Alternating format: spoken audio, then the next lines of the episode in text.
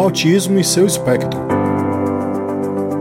Olá, sejam todos muito bem-vindos ao podcast do PAAP, um espaço para conversarmos com professores, profissionais e especialistas em diversos temas relacionados à educação e à Universidade Federal do Ceará. Este podcast faz parte do programa de apoio e acompanhamento pedagógico da Coordenadoria de Inovação e Desenvolvimento Acadêmico, a COIDEA, vinculada à EIDEA.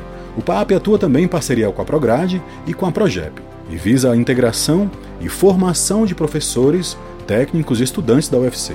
Muito prazer, eu sou Marlon Lima e no programa de hoje converso com a professora Rosângela Buquerque, professora da Rede Estadual de Ensino do Ceará, especialista em Educação Especial e mestre em Educação pela Faculdade de Educação da UFC.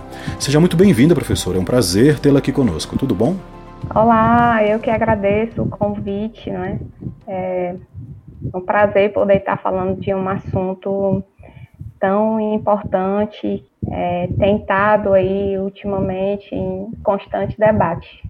Isso aí, professor. Então vamos falar do básico para as pessoas realmente que não entendem ou que têm a curiosidade de saber.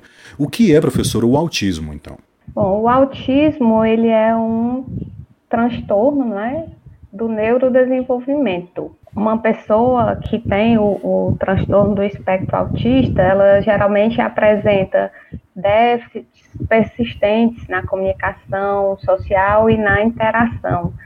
Então, assim, ele, a pessoa vai ter dificuldade de se comunicar com, com as demais pessoas da sua convivência, vai ter dificuldade de interagir. Essa questão da reciprocidade social, ela será afetada. E ele vai ter comportamentos, é, digamos, estereotipados, né? Uhum. São os comportamentos não verbais, é, como ficar se balançando assim um pouco, esse tipo de, de comportamento. Uhum. Então, professora, então existem é, diferentes graus de autismo? Sim, sim. Existem três níveis de autismo, né? Que é leve, moderado e severo ou grave que esses níveis eles estão relacionados com as dificuldades apresentadas pelo, no, no caso, estudante, não é? Com autismo. Por exemplo, um, um estudante que está no nível leve, ele vai necessitar de pouco suporte. A dificuldade dele vai estar tá mais relacionada às limitações nas relações pessoais. É, já o nível moderado, o nível moderado ele se assemelha muito ao nível severo, só que essas dificuldades do nível moderado elas têm é, menor intensidade. No caso do nível severo, eles necessitam de maior suporte, maior apoio, até para se comunicar, tem muita dificuldade de interações sociais, a cognição é reduzida, né? Então, assim, acontece de alguns alunos com transtorno do espectro autista terem também atrelado a isso deficiência intelectual. Não são todos, mas em alguns casos sim. Professora, a senhora falou então do, do estudante, mas é, é o, o, autismo ele já se manifesta, eu imagino, já desde criança. Qual é mais ou menos a idade que se manifesta o autismo? Pois é, como é uma, uma situação neurológica, não é? Então, assim, isso já acontece lá no útero da mãe. Então, o que é que você tem que observar? Quando a criança nasce, geralmente a família que consegue observar essas, essas primeiras características. Uhum. E muitas vezes, na escola, quando a criança vai para a escola, que começa a estudar, que os professores também começam a observar esses comportamentos diferentes, é que vem a situação de um encaminhamento para que se possa ter um diagnóstico se realmente aquela criança tem o transtorno do espectro autista. Os pais, quando descobrem essa manifestação, qual é a primeira coisa que, que os pais devem fazer? A gente tem conhecimento de algumas situações assim, em que os pais às vezes observam né, que o filho não tem um comportamento que é considerado comum das crianças de, de, de idades semelhantes. Quando na escola também o professor observa e chega a falar para os pais sobre as situações, geralmente os pais são encaminhados a procurar não é, uma assistência e passar por um, que a gente diz, uma equipe multidisciplinar, com psicólogo, psicopedagogo, terapeuta ocupacional, às vezes até psiquiatra, uhum. para que junto eles possam dar um diagnóstico. Então você percebe que o filho ou a sua filha vai tendo uma dificuldade ali na aprendizagem ou, ou de comunicação, e aí é esse momento que você deve procurar o, o especialista? Isso, exatamente. Assim, a gente sabe que na educação alunos apresentam dificuldades, né? Aí o que, que os pais têm que diferenciar é o nível dessa dificuldade. Se essa dificuldade é específica do aprendizagem, se essa dificuldade é específica de comunicação, se a criança tem dificuldade para falar, se ela está na idade de, de já estar tá falando, mas não conseguiu falar ainda, se a criança tem dificuldade de socialização, de porque geralmente na escola as crianças elas gostam muito de interagir uns com os outros, de uhum. brincar junto, de compartilhar os brinquedos e as atividades. E se essa criança ela fica mais isolada, se ela não se socializa muito, se ela está tendo essa dificuldade de comunicação, então é uma alerta, uma alerta para que os pais possam é, já nessa observação já procurar um, uma assistência, procurar um suporte para fazer esse diagnóstico. Professora, e qual seria então um profissional que os pais devem procurar? Um psicólogo, um assistente social? Qual seria o profissional? Os pais podem estar procurando, né, o psicólogo, terapeuta ocupacional ou até mesmo o psiquiatra. Mas vai depender também, assim, do grau que é observado, né? Como eu já falei, existem aí os três níveis. Geralmente, quando o nível é leve, pode acontecer dele passar despercebido. Então, o, é, muitas vezes a criança tem autismo, só que é de um grau leve, e pode passar sem que, sem que a gente consiga identificar. Mas quando é grau severo ou grau moderado, que já é uma coisa mais perceptível pelo próprio comportamento da criança, então, assim, fica mais fácil essa identificação e também a busca por um suporte para que se tenha um diagnóstico, porque, assim, o diagnóstico para a escola, por exemplo, os pais podem até nem, nem expor o diagnóstico para a escola, uhum, né? Sim. Mas é importante que a escola saiba que esse aluno ele tem uma necessidade diferenciada, que ele tem as necessidades específicas, digamos assim. Então ele vai precisar de um suporte diferente aproveitar o gancho, então, professor, então me fala pra gente como é que é o, o diagnóstico, então, do autismo. Geralmente o diagnóstico, assim, é, ele é uma construção, né, de, de observações, de relatos da família, é, então é o que se chama de diagnóstico clínico e observacional. Certo. E ele é feito geralmente por uma equipe multidisciplinar, porque essa equipe é que vai lá, vai fazer essa observação, e vai conversar com a família, vai obter esses relatos para saber tudo o que, que acontece, para poder né, fechar o, o diagnóstico.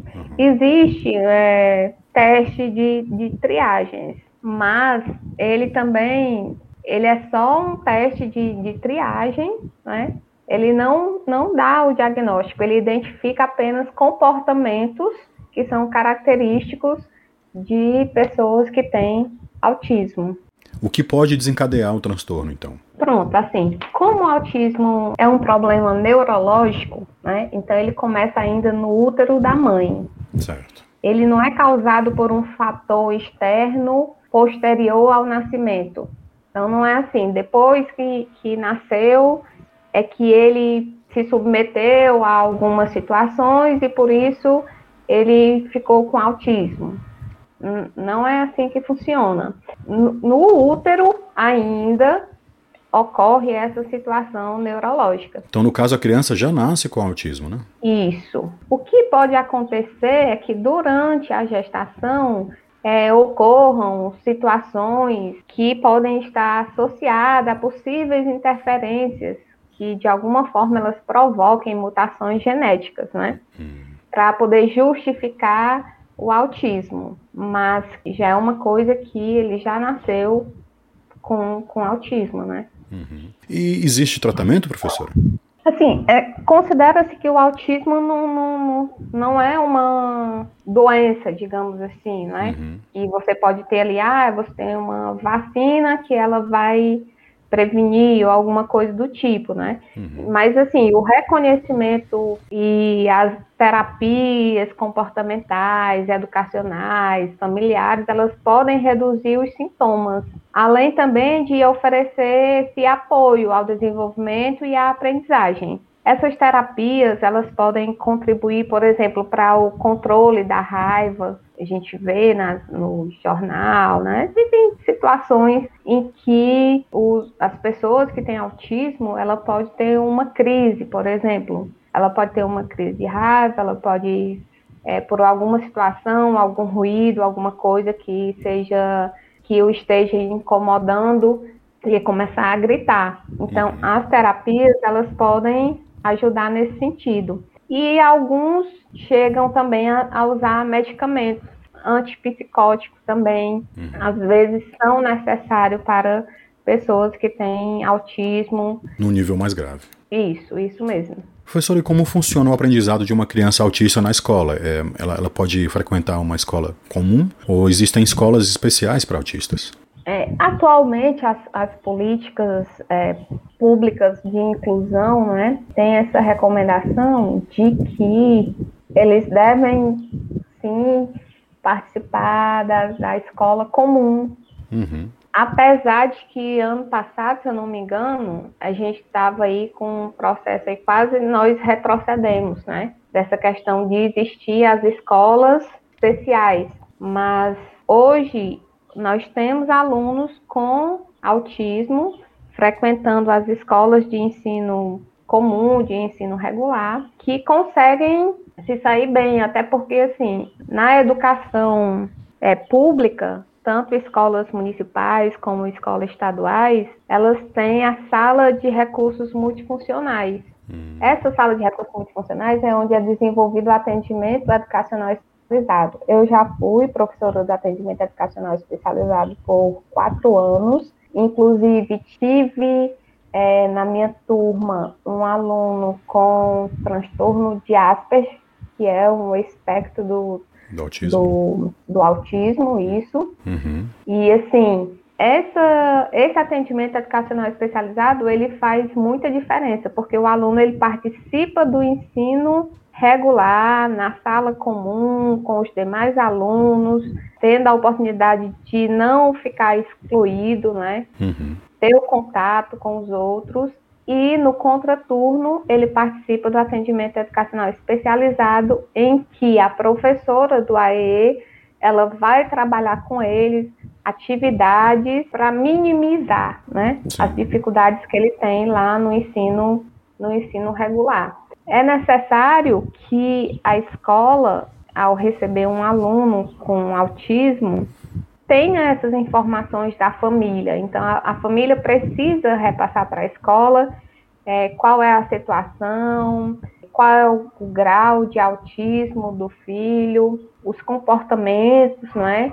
Que situações para ele podem causar um desconforto, uhum. né? Para que a escola se prepare para recebê-lo faça uma adequação curricular, faça uma reestruturação na forma como esses conteúdos serão apresentados para o aluno, não apenas diminuir a quantidade de, de conteúdos que, que o aluno precisa ver durante o ano, uhum. mas sim se utilizar de adaptações, adequações que envolvam é, material, para que possa, em cada situação de aula, é, o professor consiga desenvolver atividades que também incluam o aluno com autismo Ou se ele precisar de uma assistência ali, né, professora? Isso. Ou se ele precisar de assistência, aí a gente já tem aí é, algumas escolas elas têm um profissional de apoio, não é? Além do professor de AE, ainda tem um profissional mas é mais para aquelas situações de, de, dificuldade de mobilidade ah, ou algumas situações mais complexas, né? A senhora falou é, dessa escola que a senhora trabalhou, é da rede estadual de ensino, então? Isso. Isso. Que coisa boa, né? Interessante seria que todas as escolas tivessem uma, uma, um professor especializado, né? É, a proposta é essa. É, as salas de recursos multifuncionais, elas foram implantadas a partir de 2010. E, assim, é um trabalho que, que fez grande diferença, porque eu, eu lembro que esse aluno que eu tive a oportunidade de ensiná-lo né, na, na época, ele tinha dificuldades de, de, comunicação, assim, de interação, né? As atividades que, que eu desenvolvi com ele proporcionaram que ele, posteriormente, passasse a ser membro da, da banda de música municipal. Olha só. Ele também entrou no, no curso de física, ele já deve estar aí quase concluindo o curso de física no, no IFCE.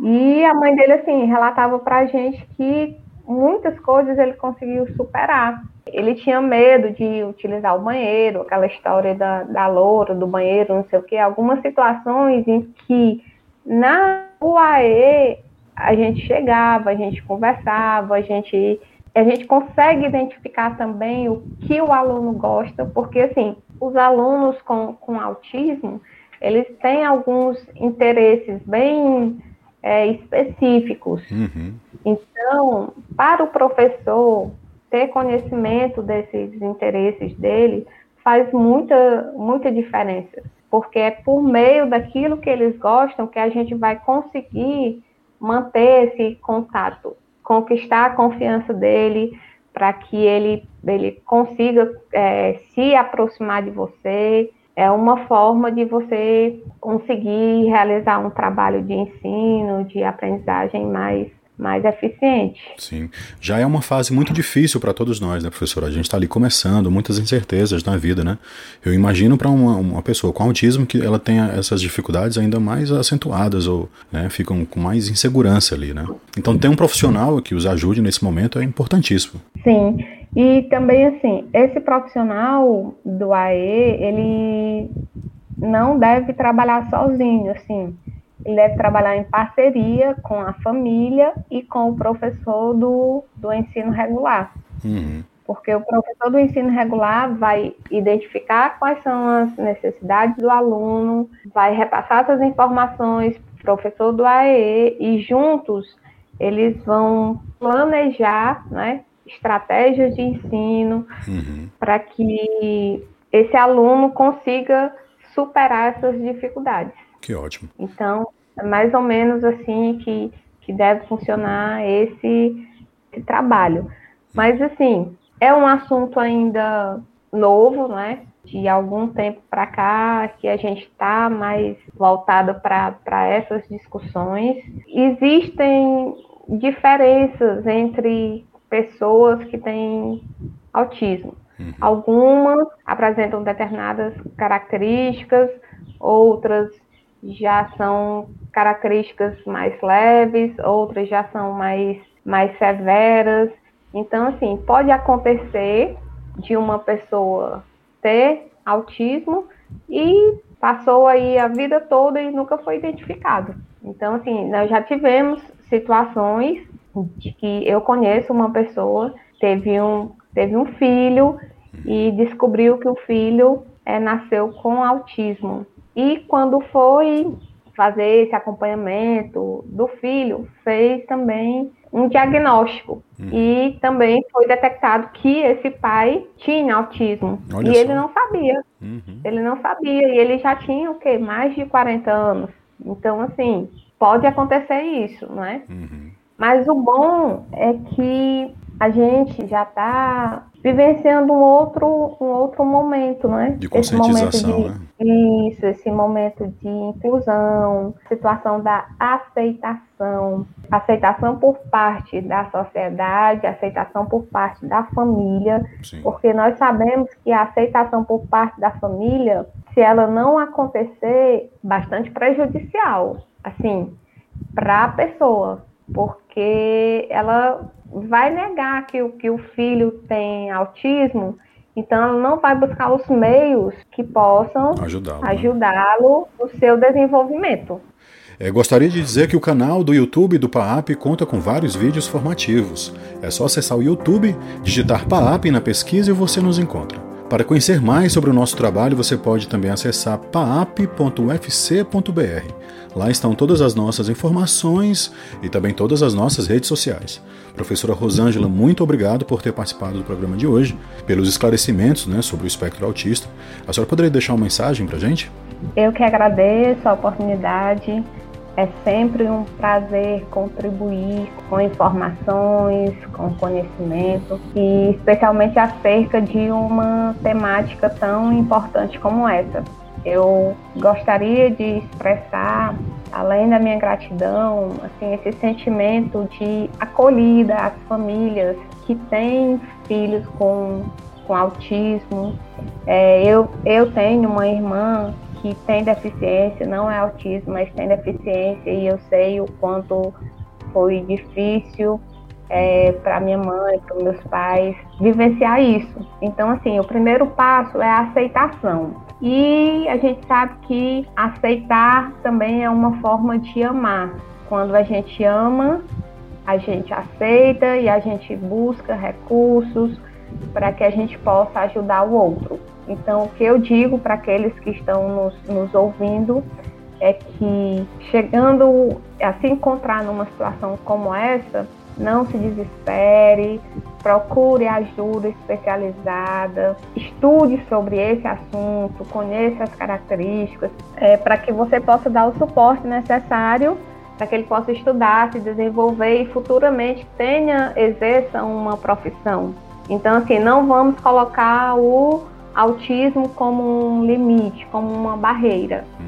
mas vamos pensar positivo e numa forma da gente superar a dificuldade e avançar. Isso aí, professor, e tendo sempre o amor como a base de tudo, né? Então é isso. A todos um grande abraço e até o nosso próximo encontro. Tchau, tchau.